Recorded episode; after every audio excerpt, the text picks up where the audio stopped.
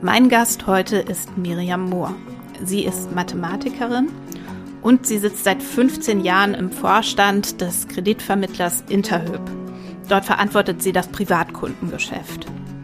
Angefangen hat sie aber im komplett männlich geprägten Haifischbecken Investmentbanking. Da hat sie bewiesen, sie kann sich richtig durchbeißen und sie hat nur vor wenigem Angst. Aber eins hat ihr ganzes Leben, ihren Karriereweg und auch ihren Blick auf sich selbst als Führungskraft ganz entscheidend geprägt. Und das ist ausgerechnet das, wovor die meisten Menschen wirklich eine Heidenangst haben und sogar Miriam Moore selbst. Eine Krebsdiagnose. Ich habe jetzt durch diese Erkrankung nicht mein Leben komplett geändert, also irgendwie Yoga-Studie aufgemacht, Ehemann ausgetauscht. Das Bedürfnis hatte ich alles nicht. Aber ich habe schon diese, das sagt ja Anders Inset so schön, der, der norwegische Philosoph, der sagt, das Leben hat zwei Teile und der zweite beginnt, wenn man verstanden hat, dass das Leben endlich ist. Ich hatte in dem Moment wirklich verstanden, dass das Leben endlich ist. Und ich habe jetzt sehr viel öfter als früher das Gefühl, wenn ein Problem kommt, okay, wie schlimm ist es wirklich? Im Interview spreche ich heute mit Miriam Mohr über ihren Weg als Frau in der Finanzbranche, über die niemals müden Investmentbanker und über die Zeit ihrer Erkrankung. Die hat sie nämlich im Berufsleben komplett öffentlich gemacht. Und die Krankheit hat sie verändert also ihren Blick auf den Stellenwert von Arbeit und ihren Blick auf Perfektion. Ich bin Nadine Bös und Sie hören den Podcast Beruf und Chance. Herzlich willkommen, Frau Mohr. Sie sind ja eine der wenigen weiblichen Vorstände in der deutschen Finanzbranche und Sie machen das schon ziemlich, ziemlich lange, seit 2010. Und Trotzdem Frau und Vorstand, das bleibt ja bis heute ungewöhnlich. Jetzt erst recht in der Branche, in der Sie sind. Werden Sie eigentlich oft darauf angesprochen, wie ungewöhnlich das immer noch ist? Ich freue mich, Frau Bös, dass das die erste Frage ist, die Sie mir stellen. Ich glaube, das zeigt auch schon, dass es immer noch etwas Besonderes ist, als Frau in der Finanzdienstleistungsbranche eine von wenigen zu sein. Ich hatte jetzt diese Woche mein 15-jähriges Jubiläum bei Interhyp und bin, wie Sie sagen, seit 2010 im Vorstand dort. Ich bin sicherlich auch mit der Firma mitgewachsen und konnte viele persönliche Entwicklungschancen aus dem Wachstum der Firma auch ziehen. Aber es ist schon so, wenn ich auf eingängigen Branchenveranstaltungen bin oder auch mit, mit Journalistinnen spreche über die Finanzdienstleister, dann ist es doch oft sehr männlich geprägt. Was glauben Sie denn steckt dahinter? Ich glaube, es ist eine Mischung aus alten Mustern, unconscious biases, die dazu führen, dass das Thema Finanzen, ähm, wie zum Beispiel auch Mathematik, gerade von Frauen auch heute noch eher weggelächelt werden mit so einer gewissen Unsicherheit, dass es ein Thema ist, das vielleicht nicht so viel Spaß macht auf den ersten Blick, das auch nicht als so wichtig erachtet wird, dass es vielleicht auch durch die immer noch stark vorhandene Männerdominanz für viele Frauen nicht so attraktiv erscheint, in so einem Berufsumfeld sein berufliches Glück zu suchen. Und dass es vielleicht auch wenige Vorbilder, weibliche Vorbilder gibt in der Finanzdienstleistungsbranche, wo ich mir als Frau sagen kann, okay, wenn die das schafft, dann kann ich das auch.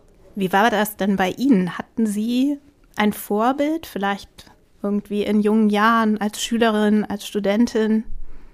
Wenn ich zurückdenke, dann gibt es jetzt nicht so das eine Vorbild, die eine Person, die mich äh, maßgeblich geprägt hat. Ich glaube, meine Grundwerte, meine Grundprägung habe ich von meinen Eltern mitbekommen. Da war das Thema Bildung, Wissen, auch eine, eine, eine, totale Gleichberechtigung, Gleichstellung zwischen meinem Bruder und mir.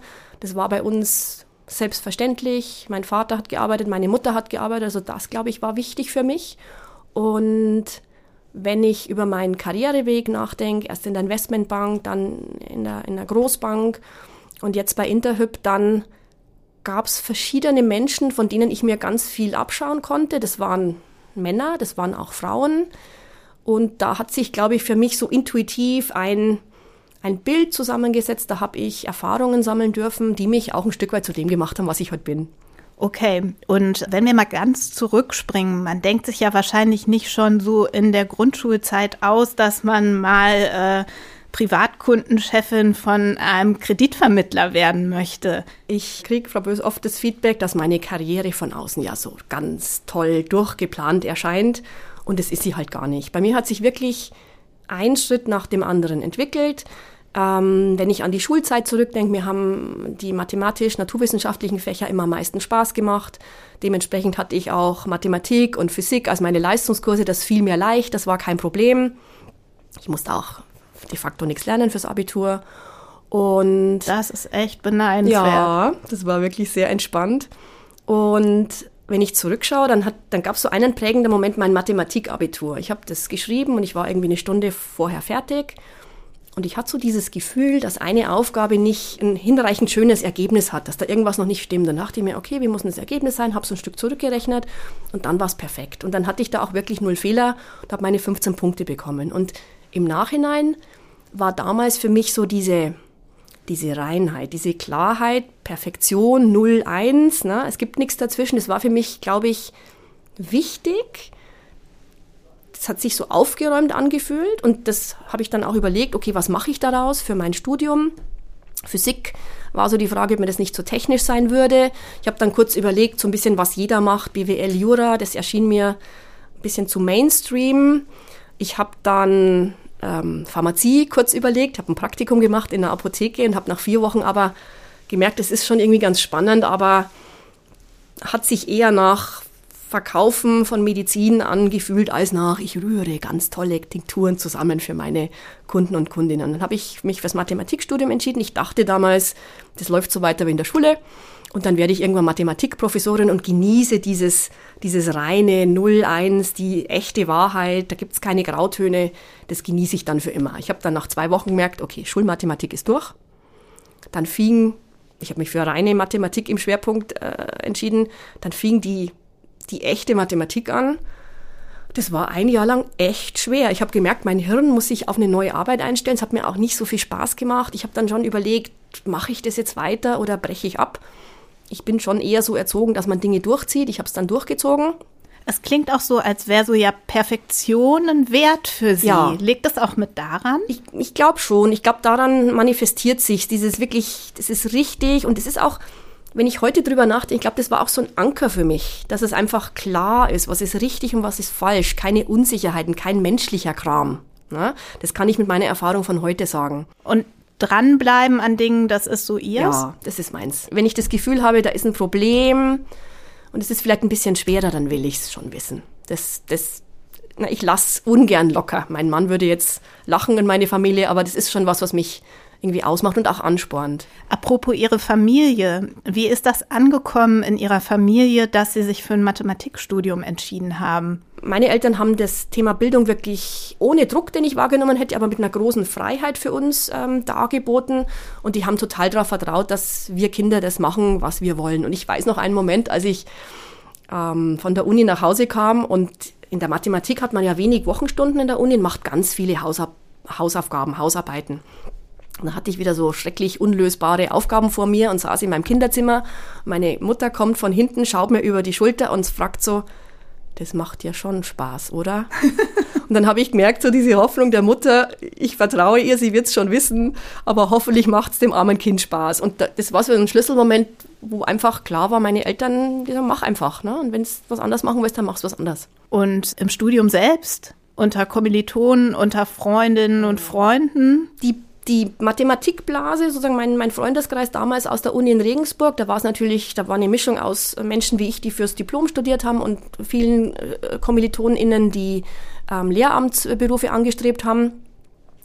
Das hat sich erst so ein bisschen geändert. Ich habe irgendwie mir schon gedacht, okay, das ziehst durch, das willst wissen, als so diese, ich sag mal so, diese Neustrukturierung des Gehirns dann ähm, erfolgreich war und ich auch einfach erfolgreicher werden konnte und verstanden habe, was ich da mache habe ich aber gemerkt, dass ich in dem Bereich wahrscheinlich nicht arbeiten möchte. Und ich habe das Glück gehabt für mich, dass ich gesagt habe, okay, lass mal in die Wirtschaft schnuppern. Ich habe dann Praktika gemacht. Das erste Praktikum war in der Sparkasse. Da habe ich dann diese Floppy Disks, kennen Sie die noch? Ne? Diese weichen, schwarzen CDs, würde man heute sagen, gehabt. So ein Stapel, 80 Stück. Bin dann an jedem Rechner vorbeigekommen in der Zentrale der Sparkasse Schwandorf und habe die Dinger aktualisiert. Das war so der erste Kontaktpunkt. Dann habe ich. Das klingt jetzt auch nicht gerade nach nee, purem Spaß. Das war das erste Praktikum und so mein erste, meine erste äh, Berührungs, meine ersten Berührungspunkte mit, mit Finanzdienstleistern. Dann bin ich ins Versicherungswesen eingetaucht, Praktikum gemacht, Deutsche Bank war ich ein Praktikum, Trading Floor, sehr spannende Kultur und hatte dann das Glück, dass ich äh, mit der Deutschen Bank ein Auslandspraktikum machen durfte in Amerika, in New York, im Investmentbanking. Und da habe ich so ein bisschen ne, Freude gefunden an dieser schnellen Welt, an dieser Welt, wo große Firmen beraten werden zu strategisch ganz tollen Dingen. Und das hat mich angesprochen, um nicht zu sagen angefixt. Und da entstand dann die Idee, dass das vielleicht auch was sein könnte, wo ich mal reinschnuppern könnte als, als Beruf. Okay, können Sie so ein bisschen äh, genauer sagen, was Sie da angesprochen hat? Weil so ein bisschen gemeinhin hat man ja auch das Gefühl, das hat ein bisschen abschreckendes Image, dieses Investmentbanking. Gerade von damals, das hat so irgendwie was von 50, 60 Stunden Wochen, von, von All-Nightern liest man ja, wo wirklich Leute die ganze Nacht in der Bank sitzen und nicht schlafen. Also haben Sie das alles mitgemacht und hat Ihnen das eher gefallen als Sie abgeschreckt? Also das Praktikum in New York, das hat mich so ein bisschen auf die Linie gebracht. Das fand ich sehr spannend. Ich glaube, als Sommerpraktikantin bin ich damals auch vielleicht ein bisschen geschont worden. Da habe ich aber gemerkt, dass mit, mit meinem Berufswunsch vielleicht in so eine Bank versuchen zu kommen als Berufsstaat, ich mich doch von den anderen Mathematiker-KollegInnen ein Stück weit entfernt habe. Viele davon haben schon klassische mathematische Berufe ergriffen, in der Versicherung. Einer meiner äh, Kollegen ist auch Professor selber geworden. Da, da, da bin ich so einen anderen Weg gegangen und habe dann noch eine Station in, in Mailand eingelegt. Nach meinem abgeschlossenen Mathe-Diplom hatte ich das Gefühl, wenn ich ins Investmentbanking möchte, hilft mir vielleicht noch ein Masterstudium, was sich mit dem Thema Finanzen beschäftigt. Und da habe ich mich an verschiedenen Business Schools beworben und habe auch tolle Möglichkeiten bekommen. Ich hätte in den USA ein MBA machen können in Wharton mit so einer Deferred Admission. Die hätten mich in zwei Jahren genommen, hätte ich was arbeiten äh, dürfen, noch zwei Jahre. Ich wollte aber einfach sofort gehen. Also so dieses, wenn ich irgendwo eine Idee habe und dann will ich es, dann möchte ich es halt auch umsetzen. Ne? So viel zum Thema Planung. Manchmal kommt es halt durch Zufall und ein bisschen durchs Bauchgefühl. Und ich weiß, ich hatte damals schon einen Arbeitsvertrag unterschrieben bei der Allianz. Da war ich im, im, in der Versicherungsmathematik und dann hatte ich diese Zusage aus Mailand. Mailand ist mein Herzensland. Ich kann leidlich Italienisch. Ich liebe das Land, die Sprache, einfach alles da. Und kriege eine Zusage für ein Einjahresprogramm, ein Master an der Bocconi, Money, Banking, Finance, genau mein Ding. Und da habe ich schon auch, äh, weiß ich noch, wie meine Mutter gemeint hat, naja, pff, mach's halt, Kind. Aber ich habe schon so eine leichte Sorge gespürt, ob das das Richtige ist, statt ins Berufsleben einzutreten und Geld zu verdienen, erstmal noch ein Jahr lang auch mit Unterstützung der Eltern nochmal weiter zu studieren. Und das war ganz toll für mich, auch menschlich, sozial, eine sehr internationale Klasse. Wir waren 60 Studentinnen aus 30 Ländern von der ganzen Welt. Und in dem Jahr habe ich ein Praktikum bei Goldman Sachs in Frankfurt ergattert. Das war das Jahr 2000, wo wirklich ähm, alles toll war und ne. Und das war dann schon anstrengend. Also wenn Sie sagen 50, 60 Stunden Wochen, das war dann schon ein bisschen mehr. Das Konzept mit All-Nightern ist mir auch schnell vertraut äh, geworden. Und ich muss sagen, damals, da war ich 26, da war ich Single, da hat mich das schon gereizt. Ich wollte einfach wissen, kann ich das?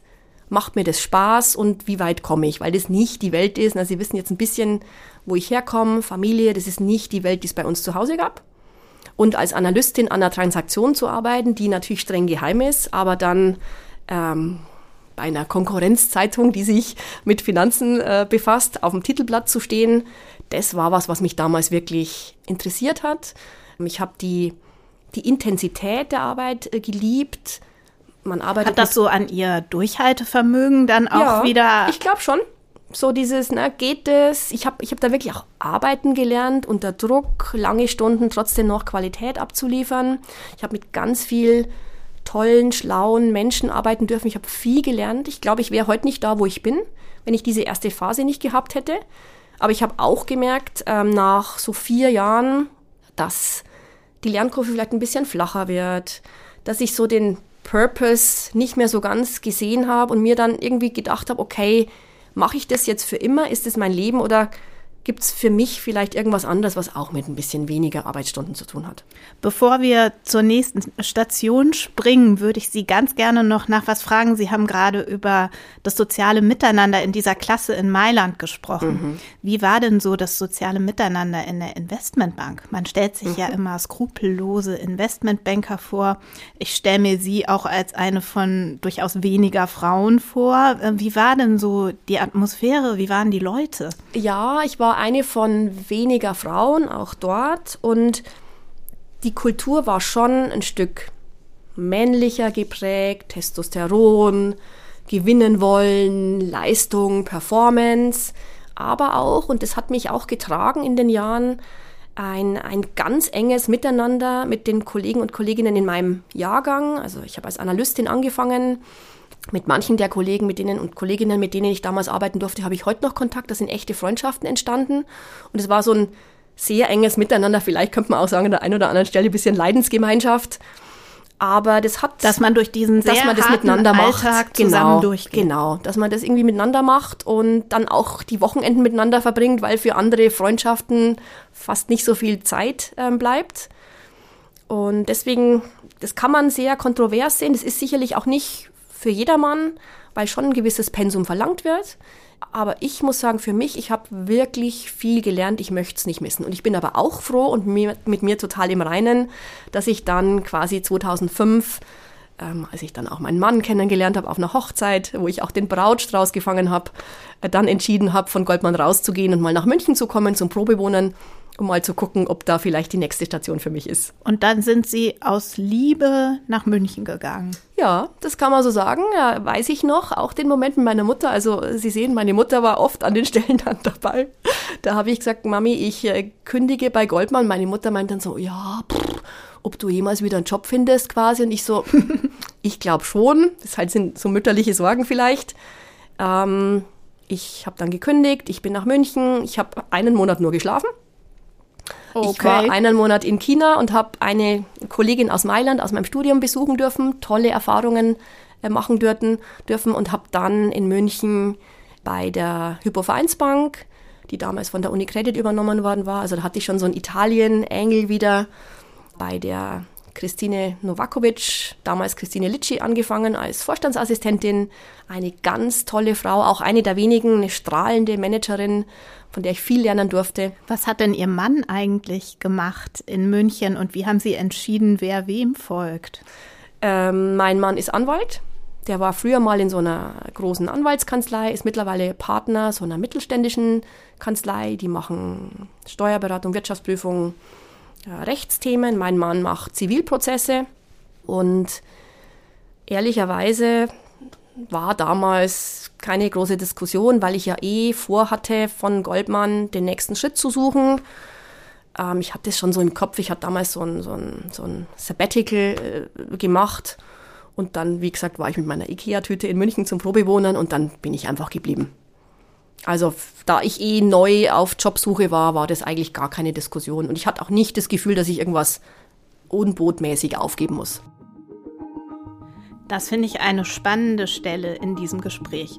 Wir haben hier eine sehr ambitionierte, zielstrebige Frau, für die es nur 0 und 1 gibt, also ganz oder gar nicht. Die möchte die maximale Herausforderung, die will ihr Gehirn bis zur Grenze austesten. Die fragt sich, schaffe ich das Mathestudium? Schaffe ich das Investmentbanking unter lauter Männern? Und dann in dem Moment, wo sie das alles mal geschafft hat, da konnte sie aber auch sagen, ich höre jetzt auf damit. Ich mache mal ein Sabbatical. Ich fange neu und noch mal kleiner an.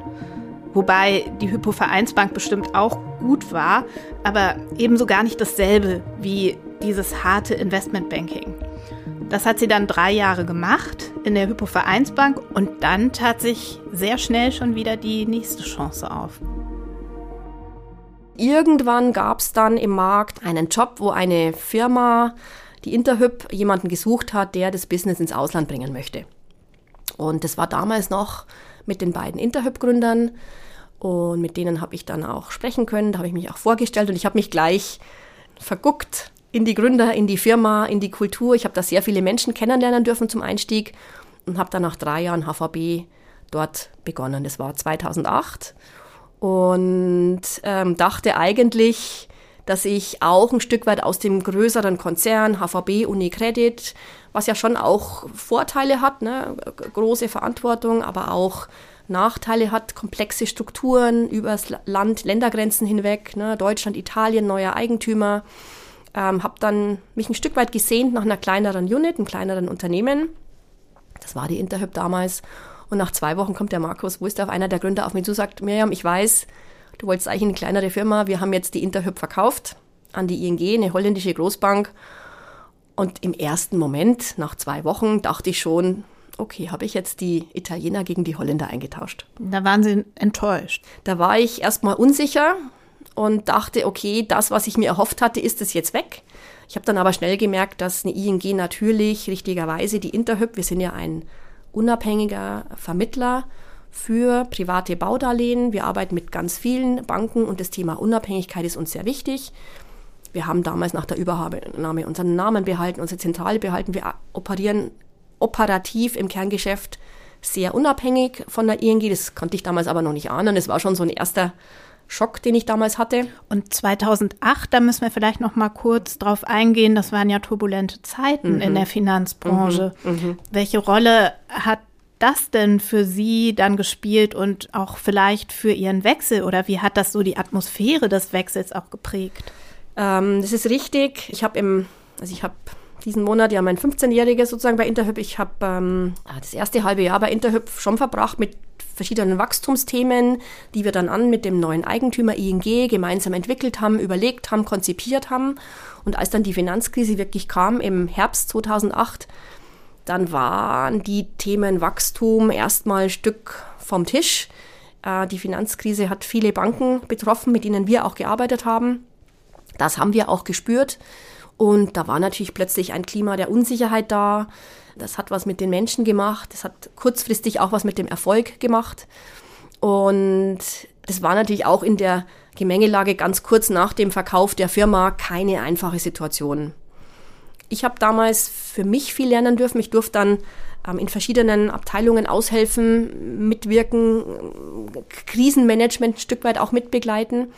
Und ich habe davon im Nachhinein eigentlich nur profitiert, weil ich in kurzer Zeit ganz viel lernen durfte und viele Kernbereiche der Firma einfach anschauen konnte. Wir haben es dann geschafft, gemeinsam mit den beiden Gründern, mit der ING, die Interhyp in ruhiges Fahrwasser zu bringen, Wachstum wieder äh, zu zeigen, wieder erfolgreich zu sein. Das war wirklich auch eine sehr, sehr prägende Zeit. Wenn es mal kurzfristig nicht so gut läuft, das schweißt ja auch zusammen. Ne? Ja, Sie betonen ja, Sie betonen ja immer, dass Sie immer aus solchen Situationen viel lernen? Sind ja. Sie generell ein Mensch, der Krisen gut aushalten kann und immer mit so einer Perspektive darauf guckt, ich wachse da dran, ich lerne daraus und Krise ist nicht immer schlecht? Ja, absolut. Ich habe, glaube ich, so, ein, so eine Eigenschaft, wenn ich, wenn was nicht geht oder wenn was schwierig ist, es spornt mich erst recht an. Das ist eins. Es gibt mir dann auch so eine extra Energie.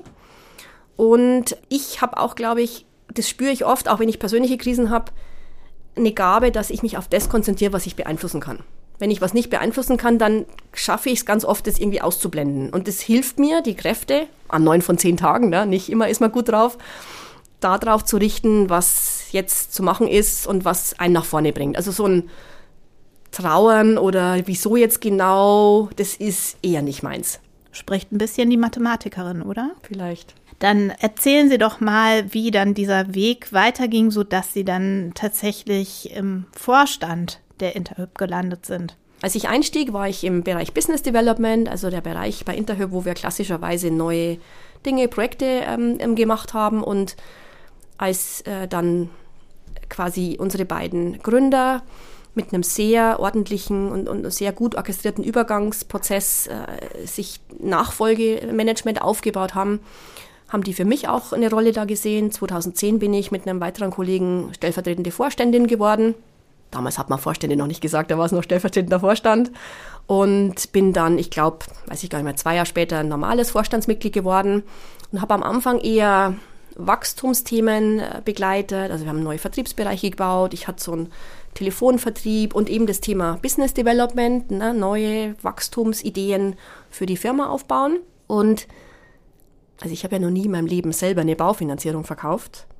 Aber ich muss sagen, als ich die Verantwortung übernehmen durfte für den Aufbau des neuen Vertriebsmodells, diese, diese Befriedigung, die ich gespürt habe, die, die Kollegen und Kolleginnen begleiten zu dürfen, den Rahmen bauen und verbessern zu dürfen für Vertrieb, für die Dienstleistung, wo wir Menschen einen ihrer größten Wünsche im Leben erfüllen, das hat mich sehr begeistert. Hätte ich vorher wahrscheinlich nicht gedacht, habe ich gelernt und gemerkt und ich habe auch gemerkt, dass die sozusagen empathische Zusammenarbeit mit Menschen in einer, in einer Struktur, in einem System mit Menschen zu arbeiten, dass mich das wirklich erfüllt und sogar noch mehr erfüllt als diese vermeintliche Klarheit, die ich zum Anfang meiner Karriere in der Mathematik gesehen habe, dieses 0-1 gibt keine Grauzonen.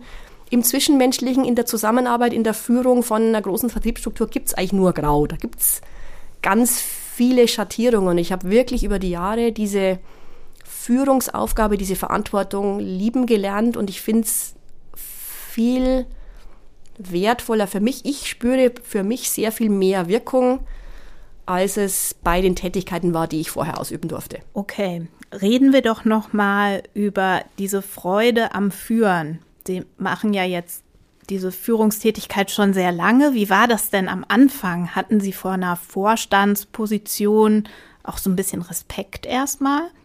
Ich möchte, ja, ich glaube, Respekt ist ein gutes Wort. Respekt vor der Verantwortung, aber keine Angst. Ich bin echt kein Mensch, der Angst hat, Angst hat vor irgendwas. Zumal ich auch die Sicherheit hatte, erst als stellvertretende Vorständin so ein bisschen mit, mit den Kollegen zusammen auch wachsen zu dürfen. Ähm, und wenn ich überlege, wie ich damals geführt habe, dann war das sicherlich auch noch sehr, vielleicht aus der Mathematik geprägt, 0-1, Sachen müssen einfach so sein. Und wenn ich eins bei Goldman Sachs gelernt habe, dann ist es schon ein, okay, du möchtest etwas lösen, dann hast du einen Plan A und dann gibt es vielleicht einen Plan B zur Sicherheit und vielleicht auch noch einen Plan C, wenn die ersten beiden nicht funktionieren. Und dieses Kontrollbedürfnis, Mathematik 01, Goldman Sachs, stell sicher das Ding, und das habe ich schon gemerkt am Anfang in der Führung, wo ich glaube ich teilweise sehr eng versucht habe, an meinen Mitarbeitenden dran zu sein und vielleicht auch manchmal den Hauch eines Controletti verspürt habe und weitergegeben habe, das würde ich heute anders tun. Also ich habe die Art, wie ich führe, wie ich versuche, mit meinen KollegInnen gemeinsam coole Ergebnisse zu erzielen, die hat sich entwickelt. Ich habe mich entwickelt. Und ich habe auch verstanden, dass viele Dinge einfach nicht zentral, einheitlich geregelt werden dürfen, sondern wenn wir wie bei Interhyp talentierte, schlaue Menschen haben, man diesen Menschen auch Verantwortung geben darf und sich selber auch im Zaum halten darf und diese Verantwortung zulassen muss, damit bessere Ergebnisse erzielen. Das habe ich erst gelernt in den letzten zehn Jahren. Okay, das ist so das Thema Vertrauen, ne? Mhm. Also so vertrauende Führungskraft werden. Gibt es noch weitere Werte, die für Sie dann ganz wichtig sind, die Sie verkörpern möchten als Führungskraft? Für mich ist Verlässlichkeit ganz wichtig. Also, dass meine KollegInnen wissen, was sie von mir zu erwarten haben, dass Dinge nicht hinterm Berg bleiben. Ja, walk the talk, dass das, was man sagt, auch wirklich passiert. Das war für mich in den Beziehungen mit meinen Führungskräften immer sehr wichtig und das versuche ich auch zu leben. Das ist ein Wert. Was für mich auch sehr wichtig ist, ist Klarheit. Klarheit in der Kommunikation, sagen, was ist weil ich glaube, wenn klar ist, worüber man spricht, was die Themen sind, dann kann man auch schneller zum Ziel kommen. Und was auch für mich sehr wichtig ist, ist, versuche ich auch tagtäglich zu tun, sich selbst weiterzuentwickeln. Ich kann nicht von meinen Mitarbeitenden verlangen, sich zu verändern und weiterzuentwickeln und Flexibilität zu zeigen und selber nicht bringen. Also dieses Lifelong Learning, ständiges Lernen und auch mal zugestehen zu können, okay, die Entscheidung, die war vielleicht mit dem Wissen von heute falsch. Lass es uns anders machen. Was lernen wir daraus? Ne? Nach vorne gucken und einfach neu machen. Okay, und dieser Arbeitsalltag, den Sie jetzt äh, haben in dieser Position, ist das eigentlich so von der Arbeitszeit her wirklich unaufwendiger als damals im Investmentbanking oder ist Vorstandsarbeit dann doch ähnlich viel Stunden und ähnlich anstrengend? Also ich würde mal sagen, es ist kein Vergleich, gar kein Vergleich. Ein normaler Tag beginnt bei mir so kurz nach acht, Viertel nach acht, halb neun, Viertel nach acht und endet um 18 Uhr, 18.30 Uhr. Und dann ist es ein bisschen unterschiedlich, wenn ich wie heute unterwegs bin, dann ist es vielleicht ein bisschen längerer Tag. Dafür kann ich an anderen Tagen auch ähm, mir mehr Freizeit nehmen oder flexibel meine, meine Zeit einteilen. Wir haben bei Interhyp abhängig von der einzelnen äh, sozusagen Arbeitsweise auch die flexible Möglichkeit von zu Hause mobil zu arbeiten. Auch das kann ich natürlich machen, ähm, so dass ich sehr viel Selbstbestimmung spüre und ich für mich manchmal entscheide, dass ich am Sonntag, keine Ahnung, zwei Stunden meine E-Mails mache um die Woche gut vorzubereiten, aber das entscheide ich für mich, weil ich dann am Montag in der Früh um neun einfach tiptop vorbereitet bin. Also, und ich muss auch sagen, die Kombination aus dem schönen Purpose, aus den Menschen, mit denen ich arbeiten darf, die macht es mir an neun von zehn Tagen wirklich sehr leicht mit Freude und Energie den Job zu machen. Dieser geradlinig wirkende Karriereweg, da haben Sie mir vorhin verraten, dass äh, viele Leute sagen, das hat doch nur funktioniert, weil sie keine Kinder haben. Stimmt das denn? Ist da was dran? Oder ähm, hätte das mit einer Familie mit Kindern genauso gut funktioniert? Mai, am Ende ist das Leben ja kein AB-Test, dass man heute das eine Leben macht und morgen das andere und dann guckt man sich die beiden an und vergleicht's. Was ich spannend finde an der Frage ist dieses implizite Judgment, was ich schon oft erlebe, so quasi du als Kinderlose hast ja ABC und ist ja alles viel leichter. Meine Devise ist, jeder Mensch hat ein Lebenspaket und der Job ist ein Teil davon und da gibt es noch ganz viele andere Dinge. Und ob das jetzt Kinder sind oder Pflegesituationen oder sonstige Themen, die Menschen oder Krankheiten, die Menschen beschäftigen, das ist oft sehr individuell und man sieht nicht alles, was stattfindet bei den Menschen, deswegen wünsche ich mir einfach weniger Judgment. Ich kann sagen, mit meinem Mann, wir haben beide verantwortungsvolle Jobs, wir haben schon manchmal das Gefühl, dass Mental Load ganz arg zwischen uns gleichmäßig ähm, verteilt werden darf. Wir haben da so ein, so ein kleines System für uns erfunden. Es gibt, es gibt so eine Strichliste, da kriegt man einen Strich, wenn man eine Tätigkeit fürs Gemeinwohl macht. Also Wäsche gibt einen Strich, Kochen gibt einen Strich. Und es ist nur virtuell natürlich und es ist mit dem Augenzwinkern, aber es ist für uns der Weg, um Bedürfnisse zu formulieren und zu sagen, hey, ich habe gerade das Gefühl, dass ich jetzt irgendwie tausend Striche habe diese Woche, du hast gar keinen.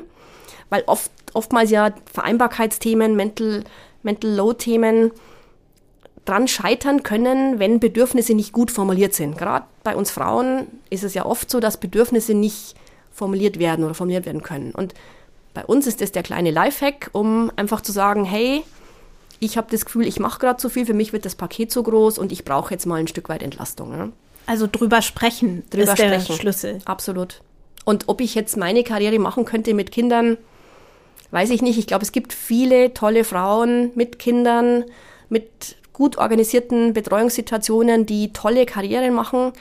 Und ich glaube aber, da gibt es auch viele Hebel, ähm, wo die Gesellschaft sich entwickeln darf wo Männer was tun dürfen, ne, ihren Beitrag leisten zu Care-Themen, ihren Beitrag leisten dürfen zu Sichtbarkeitsthemen, also ne, Male Allies gehen vielleicht nicht auf ein Panel, wo nur Männer sind, ähm, wo auch Frauen was tun dürfen, nämlich Bedürfnisse formulieren, sich frühzeitig Gedanken über Care-Arbeit zu machen. Augen auf bei der Partnerwahl ist da ein gutes Stichwort. Und glaube ich auch, wo Frauen aufhören dürfen, andere Frauen zu bewerten und zu judgen. Und na, da kommt die schon nach einem Jahr aus der Elternzeit wieder und so weiter und so weiter. Ich glaube, es ein Leben mit Kindern, die Vereinbarkeitssituation ist immer noch schwierig genug in Deutschland heute in weiten Teilen. Und ich glaube, wenn wir alle miteinander ein bisschen besser aufeinander aufpassen und weniger bewerten, ich glaube, das kann schon helfen. Sie haben gerade schon drüber sprechen als Schlüsselthema gebracht und äh, das bringt mich auf eine weitere Sache, die ich sehr beeindruckend fand, dass Sie nämlich vor einiger Zeit auf LinkedIn völlig öffentlich gemacht haben, dass Sie an Brustkrebs erkrankt waren mhm. und wieder genesen sind mhm. und dass Sie damit auch in Ihrem Unternehmen komplett offen umgegangen sind. Was hat Sie denn zu diesem drüber reden auch in dieser Sache bewogen? Als ich diese Diagnose bekommen habe, habe ich sofort so eine Art Stigma gespürt. Oh mein Gott, Krebs. Und es war so, da war sofort was da, wo ich überhaupt nicht verstehen konnte, was das ist. Es hat mich gestört irgendwie. Das kann ich jetzt besser formulieren. Damals habe ich es nur gefühlt. Das war so eine Komponente. Und die andere Komponente war, ich wusste dann, okay, es ist heilbar, aber es wird ein harter Weg. Chemotherapie, Haare werden ausfallen, schwierige Behandlung. Und ich habe mir dann gedacht, es wird eh jeder sehen Und ne, mein Bedürfnis nach Klarheit und Dinge ausgesprochen wissen hat mich dazu gebracht. Ich habe das auch mit meinem Chef damals besprochen, auch mit unserem Kommunikationschef gesagt, ich würde gern drüber reden, damit es einfach raus ist und damit ich vielleicht Menschen erspare, so, ein, so eine Unsicherheit, kann ich mit ihr drüber reden, darf ich sie darauf ansprechen, damit es einfach raus ist aus dem System. Und das war damals schon, Moment, da kriege ich heute noch Gänsehaut, das war unsere Jahresauftaktveranstaltung in der kleinen Olympiahalle mit ähm, 1500 wahrscheinlich Interhyp-KollegInnen, da habe ich die Geschichte halt erzählt. Da hatte ich schon Gänsehaut und ein bisschen äh, sehr trockene Stimme. Ich war aber froh, dass ich es ausgesprochen habe, dass ich es aussprechen konnte, ähm, weil es für mich viel leichter war dadurch und ich hatte schon das Gefühl, für einige KollegInnen auch ein bisschen leichter wird, weil, weil ich gesagt habe, hey, man kann drüber reden man kann auch mit mir sprechen und selber sich beschweren, dass man einen schlechten Tag hat, weil man Kopfweh hat. Das ist in Ordnung. Nur weil ich jetzt Krebs habe, muss nicht der Rest des Lebens um mich rum plötzlich auf Null runtergefahren werden und alle ne, äh, zittern jeden Tag 24 Stunden wegen meiner Krankheit. Das war mir wichtig, so ein Stück Normalität vielleicht auch zu haben, auch im Arbeitsleben. Und ich würde es wieder so machen. Für mich war das der richtige Weg. Ich akzeptiere aber und anerkenne, das ist ein ganz ein schlimmer Schicksalsschlag. Da gibt es unterschiedliche Arten mit umzugehen und ich glaube, jeder und jede muss selber spüren, was für einen der richtige Weg ist. Ich kenne auch Menschen aus der Behandlungszeit, die bei sich im Unternehmen sich nichts anmerken ließen, sie jeden Tag komplett geschminkt, perfekt mit Perücke im Büro waren. Ich für mich hätte das als zusätzliche Herausforderung empfunden. Ich war froh, dass ich darüber reden konnte, dass ich auch mal, und ich konnte Gott sei Dank fast die, durchgängig arbeiten während meiner Behandlung, ähm, dass ich auch mal sagen konnte, hey, mir geht's halt schlecht. Ich würde jetzt gern ins Bett gehen und wer kann was für mich übernehmen? Und ich habe das Glück und auch die, diese Kultur und diesen Zusammenhalt der Interhyp in den Momenten besonders geschätzt, weil es halt einfach ging. Und ich konnte also sagen, Sie haben wirklich die ganze Zeit durchgearbeitet. ja. ja.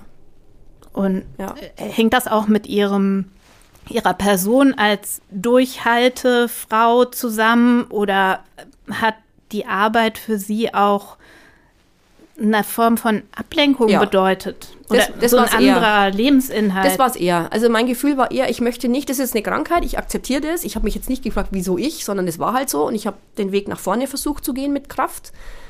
Ich wollte aber nicht, dass es zu meinem neuen Hobby wird und dass ich jetzt dann ins Krebs-Yoga gehe und zur Krebsreha und also das wollte ich nicht.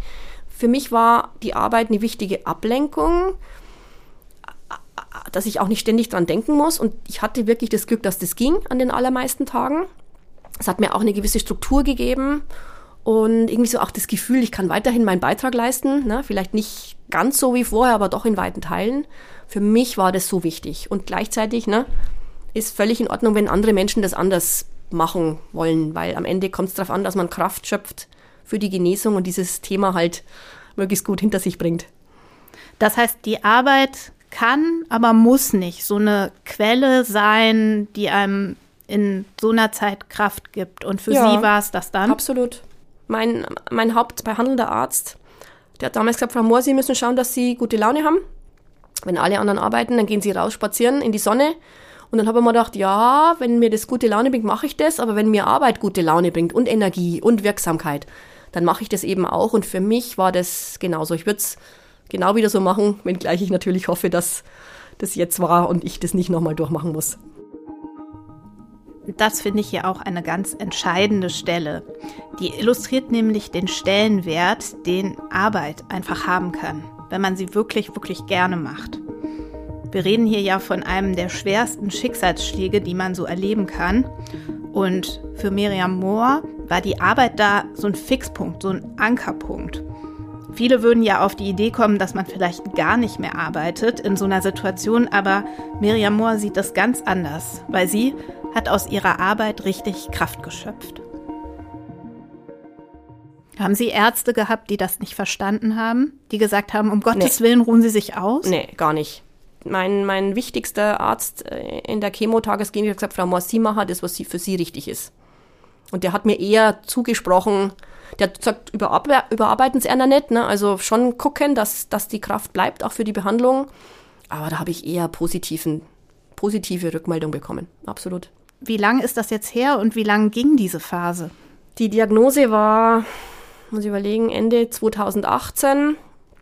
Die Chemophase ging dann im ersten Halbjahr 2019 äh, gut zu Ende. Dann gab es eine Operation, dann gab es ein bisschen Bestrahlung.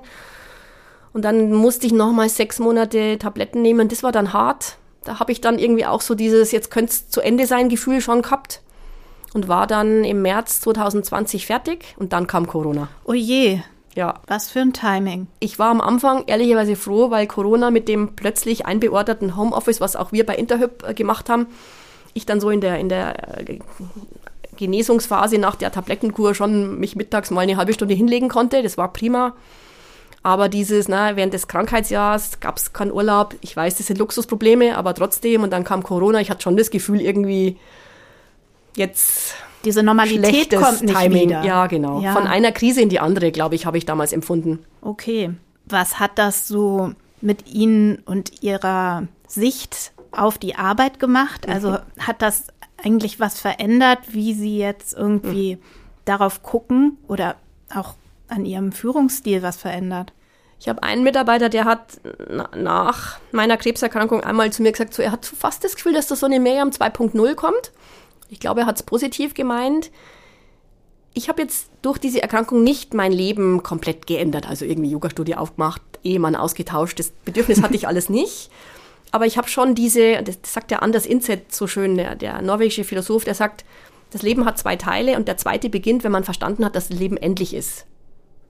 Ich hatte in dem Moment wirklich verstanden, dass das Leben endlich ist.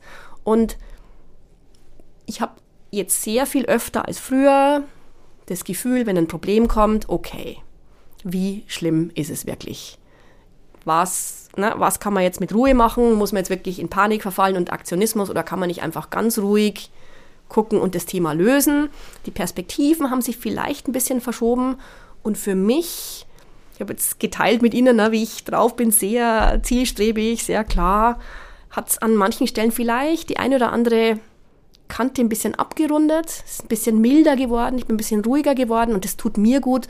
Ich habe das Gefühl, dass es meinem Umfeld auch im beruflichen schon gut tut. Also so eine gewisse Leichtigkeit und ja, vielleicht mhm. bisschen entspannter sein und reagieren auf Dinge. Und hat das dann wiederum was verändert äh, mit Blick darauf, wie Sie Ihre Ziele erreichen oder erreichen Sie die dadurch vielleicht manchmal jetzt sogar besser? Ich glaube schon, dass Menschen, die mit mir viel zu tun haben, sagen würden, dass etwas ruhigeres und weniger zielgerichtetes, vielleicht diskutieren, manchmal dann doch schneller zum Ziel führt und zu einem Ziel führt, wenn es nicht mehr nur ums Recht haben geht, sondern ne, um wirklich eine konstruktive Lösung fürs System, dass etwas mehr Ruhe und wie Sie gesagt haben, Leichtigkeit schon auch hilft. Absolut. Diese Zeit, die Sie da durchgemacht haben, ähm, hat die auch Ihr Verständnis für diese Vereinbarkeitsthemen, die andere, wie Sie ja auch gesagt haben, mal mit Pflege haben, mhm. mal mit Kindern oder dann eben, die man auch mit der eigenen Gesundheit erfahren kann. Mhm. Hat das da was verändert bei Ihnen? Also ich glaube schon, weil ich es halt wirklich selber am eigenen Leib äh, gespürt habe. Was ich jetzt für mein berufliches Umfeld bei Interhyp sagen kann, dass ich schon das Gefühl habe, dass wir bei uns mit schwierigen Grenzsituationen oftmals einen guten Umgang finden. Ist bei uns alles perfekt? Bestimmt nicht. Ist bei uns Vereinbarkeit sehr einfach in allen Fällen? Bestimmt nicht. Aber ich habe nicht das Gefühl, dass, dass wir da jetzt bei Null beginnen müssten als Firma. Und ich glaube aber andersrum auch, dass sozusagen mein Beispiel, mein Umgang mit der Situation auch dem einen oder anderen geholfen hat bei Interhyp mit schwierigen Krankheitssituationen. Das haben mir teilweise Kolleginnen auch gespiegelt, aber auch anderen schwierigen Lebensphasen ähm, geholfen hat. Das heißt, das hat andere ermutigt, auch über ihre Themen zu reden. Absolut. Ich genieße es als Mensch, als Mitarbeiterin von Interhyp, authentisch sein zu können und eben ein Stück weit mein Persön meine Persönlichkeit, mein Privatleben auch mitbringen zu können in den Job. Und ich glaube auch, dass in der Führungsrolle Authentizität, Anfassbarkeit, Verletzlichkeit, schwierige Dinge mitzubringen ähm, in den Job, dass das auch was Gutes hat. Das macht es vielleicht nicht einfacher, aber ich glaube, das ist, ist was Wertvolles. Na, man spricht ja heutzutage über Vulnerable Leadership, wenn Menschen einfach auch in der Vorstandsrolle nicht perfekt sind. Niemand ist perfekt. Ne? Auch ein Vorstand ist keine Maschine. Und ich glaube und habe selber auch ganz oft die Erfahrung gemacht, wenn man über schwierige Themen auch offen und ehrlich spricht, dass das für die Führung wertvoll sein kann. Aber ist doch bestimmt total anstrengend auch. Ja, ist schon anstrengend, klar. Wenn jeder Kollege, jede Kollegin ihr ganzes Selbst mit in den Job bringt, das stimmt. Aber wenn ich den Arbeitsort sehe als, als Ort, wo Wirkung stattfinden soll, wo Menschen in eine Wirkung kommen können, was aus meiner Sicht sehr, sehr wichtig ist, damit Menschen ihren Job gut und gerne machen, dann glaube ich, muss man, müssen Unternehmen auch ein Stück weit das ganze Leben äh, mit den Emotionen, mit den Auf und Abs auch in der Arbeitswelt akzeptieren. Okay. Ich habe noch eine Frage, die vielleicht irgendwie jetzt, wo Sie schon sehr viele Jahre im Vorstand arbeiten, so ein bisschen schwierig ist oder nicht so eine leichte Überlegung. Aber was äh, denken Sie, könnte für Sie noch so danach kommen oder in Zukunft kommen? Haben Sie irgendwelche neuen Ideen noch oder Pläne, was Sie noch mal reizen würde?